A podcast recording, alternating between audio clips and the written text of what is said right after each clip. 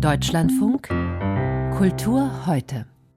Was dieser Odilon Redon da malt, dieser französische Grafiker 1882, das ist wie die Vorwegnahme vielleicht von Sigmund Freuds Einsichten und René Magrittes Malerei.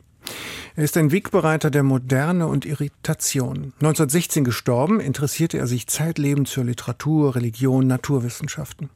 Bis kurz vor 1900 verarbeitete er vor allem literarische und fantastische Themen im Medium der Zeichnung und der Druckgrafik. Nach 1900 trat er dann mit farbiger Malerei hervor. Rêve et Realité, Traum und Wirklichkeit heißt die Ausstellung im Winterthurer Museum Reinhardt am Stadtgarten. Vom Symbolismus zum Surrealismus, da ist es oft nur eine Kohlezeichnung weit, hat Christian Gampert herausgefunden. Das wahrscheinlich wichtigste Exponat der Ausstellung zeigt einen Fesselballon, der über einem fahlen Meereshorizont schwebt und zugleich ein Augapfel ist. Als Passagierkorb hängt unter dem Ballon eine Art Schale, in der ein Männerkopf liegt, wie der Kopf des enthaupteten Täufers Johannes. Titel der Druckgrafik Das Auge strebt wie ein seltsamer Ballon zum Unendlichen hin. Man kann heute gar nicht anders als an Buñuels surreale Filmszene aus dem andalusischen Hund von 1929 zu denken, in der ein Auge zerschnitten wird. Odilon Redons Augenballon stammt aber schon von 1882. Vier Jahre zuvor war auf der Pariser Weltausstellung ein Ballon aufgestiegen und bezieht sich auf eine Erzählung von Edgar Allan Poe, in der ein Verbrecher eine Ballonfahrt zum Mond unternimmt. Also, das Auge ist entkörperlicht, ungeschützt und bedroht, aber es schaut uns an.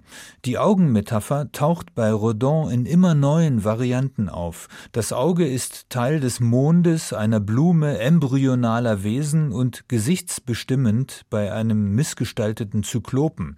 Das Sehen ist immer auch mit Furcht verbunden und Rodin lebt diese Angst, die auch die Angst des Fin de siècle und des langsam untergehenden Bürgertums ist, in seinen druckgrafischen Mappenwerken Werken in vielen Motiven aus. Es sind innere Bilder und innere Bilder haben immer auch ganz fest mit Traum, mit Fantasie zu tun, aber bei Röder bleibt das nicht auf die Fantasie beschränkt, sondern erweitert das aus auf seine Interessen, die ganz stark auch in der Wissenschaft gründen. Sagt Kuratorin Andrea Lutz, Noir, Schwarze nennt Redon die Zeichnungen und Lithografien, weil sie so dunkel sind. In der Düsternis verbergen sich aber feinste, mit ungeheurer Meisterschaft hervorgezauberte Andeutungen. Gesichter und Körper tauchen aus Meer, Himmel, Schatten oder Vorhängen auf. Redon hält sich assoziativ an die Schauergeschichten des Edgar Allan Poe, an die Monstren von Goya, an Weltschöpfungsmythen, immer entsteht alles aus dem Wasser, und an die sündige Versuchung des heiligen Antonius, an der sich schon Gustave Flaubert jahrelang bis 1874 abgearbeitet hatte. Wenig später beginnt Freud in Wien mit der Traumdeutung. Schon vorher hatte die Evolutionstheorie die biblische Schöpfungslehre in Frage gestellt.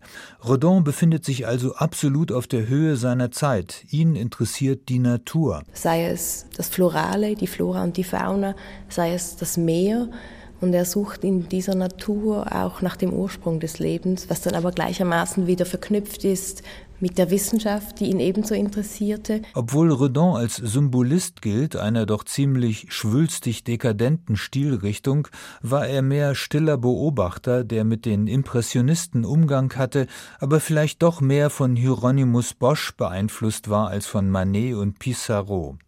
Nach der schwarzen Periode der Druckgrafik entscheidet sich Redon um 1900 für einen radikalen Wechsel, fast einmalig in der Kunstgeschichte. Er erarbeitet sich in Öl und Pastell ein völlig anderes, optimistischeres Weltbild, in dem die Farbe einen fantastischen Eigenwert bekommt.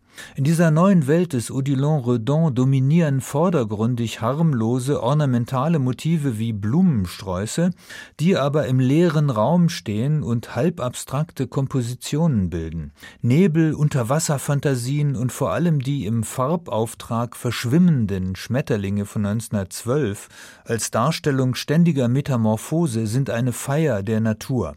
Das hindert ihn nicht, einen gekreuzigten Jesus quasi in den luftleeren Raum zu hängen oder einen leidenden Sebastian an einen Baum zu binden. Aber Redons Spätphase, das sind mehr die Blumen des Guten als die Blumen des Bösen. Für die stehen seine düsteren Druckgrafiken. Sagt Christian Gampert.